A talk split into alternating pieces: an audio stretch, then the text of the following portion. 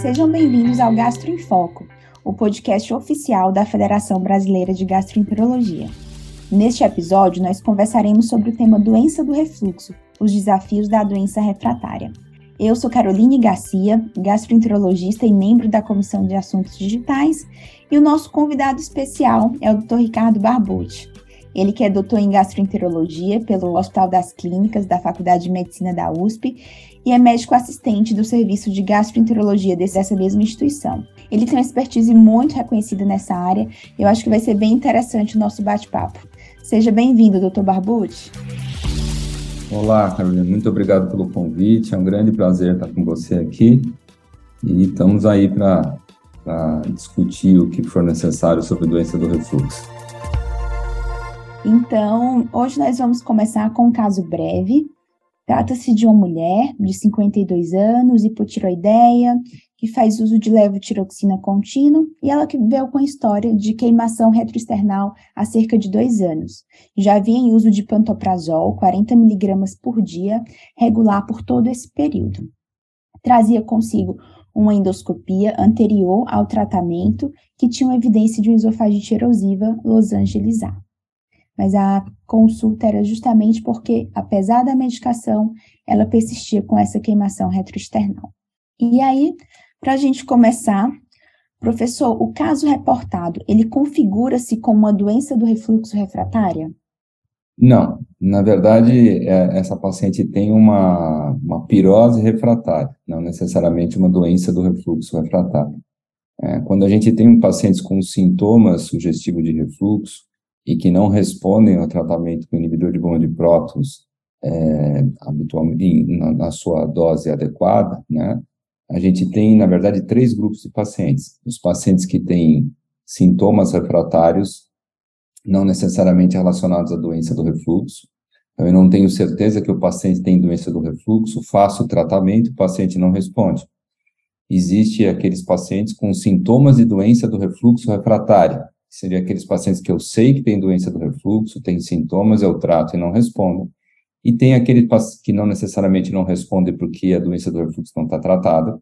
E tem aqueles, o, o, terceiro grupo, que são os pacientes com doença do refluxo refratária. Eu sei, ou seja, o paciente tem, eu tenho certeza que o paciente tem refluxo, eu trato o refluxo, avalio o paciente é, durante o tratamento e verifico que o tratamento não foi adequado e que existe ainda doença do refluxo presente e que existe relação desses episódios de refluxo com os sintomas relacionados pelo paciente. Então, são três grupos de pacientes, só o terceiro que, de fato, a gente considera como doença do refluxo refratário. Né? No caso dessa paciente, na verdade, a gente não tem certeza se ela tem doença do refluxo de verdade. Né? É, a gente sabe que mesmo a presença de erosões no esôfago não garante um diagnóstico assertivo de doença do refluxo, especialmente quando a gente tem doença do refluxo losangelizar.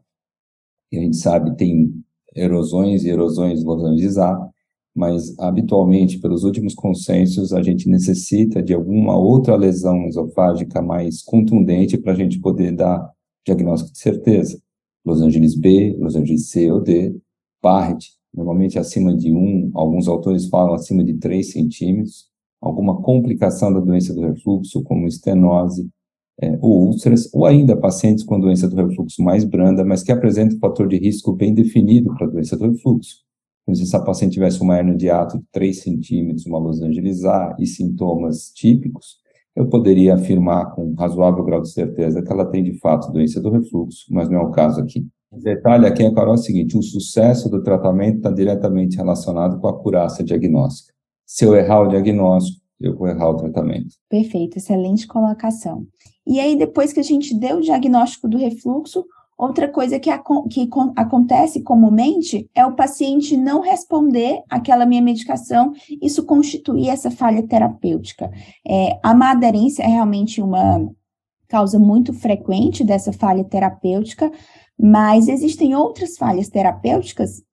Ah, sem dúvida. A, a maderência é uma, das, uma delas. Outra coisa é a qualidade do medicamento que está sendo utilizado, se de fato é bom ou não é. A terceira consideração é a dose do medicamento que está sendo prescrito, se está adequado ou não para aquela apresentação clínica do refluxo. A outra variável aqui envolvida é se a prescrição foi feita de maneira adequada. E a outra, que talvez seja a principal, além da aderência, é a associação da doença do refluxo com outras doenças que podem mimetizar os sintomas de doença do refluxo ou eventualmente o paciente ter sintomas clássicos de refluxo e mesmo assim não tem refluxo de jeito nenhum.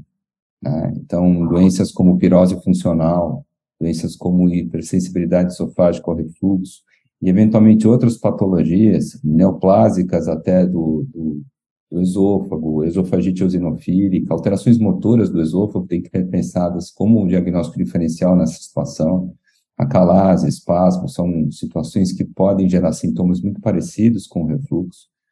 É, e mesmo até afecções é, fora do esôfago, como afecções até cardíacas, é, osteomusculares da região torácica, é, pneumológicas, devem ser pensadas no diagnóstico diferencial, especialmente se o paciente, então, está usando um remédio bom, uma dose adequada, por um tempo adequado, e está seguindo a prescrição de forma adequada. E já que a gente entrou na questão do adequado, o que, que seria uma dose adequada e um tempo adequado, professor? Depende da apresentação clínica que a gente tem da doença do refluxo. Existem diferentes fenótipos de doença do refluxo hoje bem estabelecidos.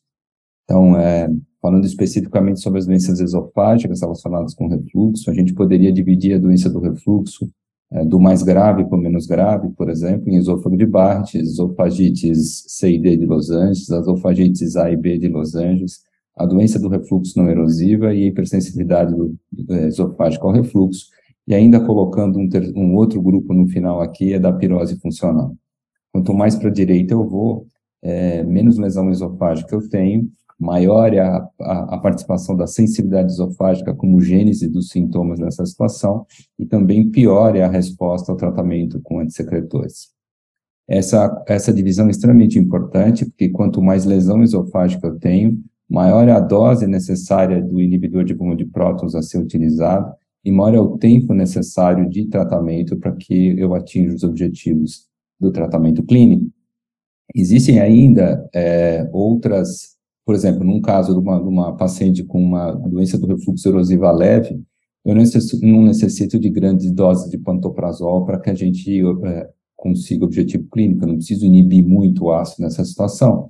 É, precisaria menos ainda se fosse uma doença do refluxo não erosivo, né? Mas aqui, teoricamente, 40 miligramas de pantoprazol é, por seis a oito semanas seria mais do que suficiente para que a gente controlasse né, os sintomas dessa paciente.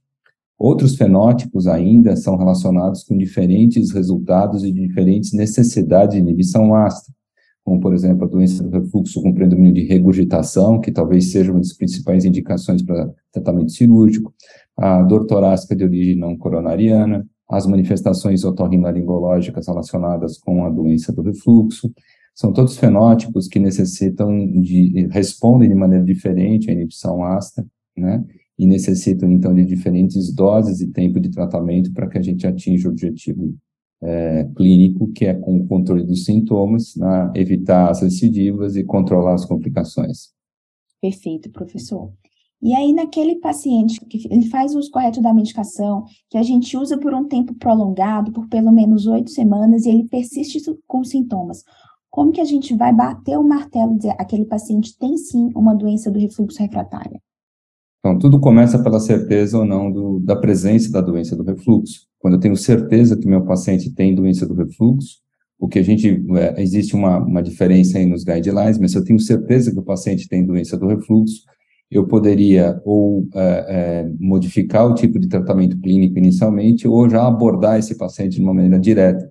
Eu acho que é o mais, o, o que, é a gente faz na nossa prática clínica e que os consensos é, é dizem. Então, nessa situação, se o paciente tem, tenho certeza que ele tem doença do refluxo, eu submeteria o paciente a uma manometria e uma impedância pH-metria durante o tratamento com antissecretor e a gente vai avaliar o resultado dessa impedância pH-metria. Se meu paciente tiver presença de refluxo ainda ácido ou não ácido, eu vou otimizar o tratamento, então, para ácido ou não ácido.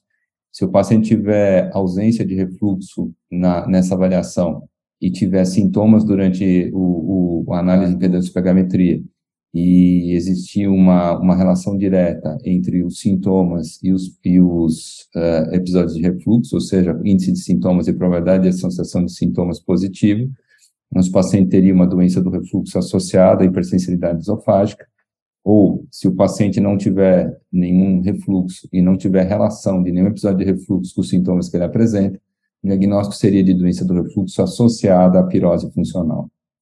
Por outro lado, se eu tenho um paciente com sintomas sugestivos de refluxo, mas eu não tenho certeza se o paciente tem ou não tem doença do refluxo, a abordagem inicial deve ser feita sem antissecretor, e aí tem pouca diferença entre usar a pH-metria tradicional ou a impedância ou pH-metria, sempre lembrando de fazer a manometria antes desses, dessa abordagem, porque, novamente, distúrbios motores, eles podem mimetizar vários tipos de sintomas relacionados ao refluxo, e aí a gente vai ver se o refluxo é patológico ou não, se existe relação dos episódios de refluxo com os sintomas, ou se não existe. E aí a gente vai dar o diagnóstico, então, de doença do refluxo não erosiva, porque eu acredito que um paciente que não responda não tem lesão esofágica, diagnóstico de pirose funcional ou de hipersensibilidade esofágica ao refluxo, né? E aí, é, um, atingir, é, estabelecendo um diagnóstico apurado, a gente partiria do tratamento mais adequado para cada uma dessas situações.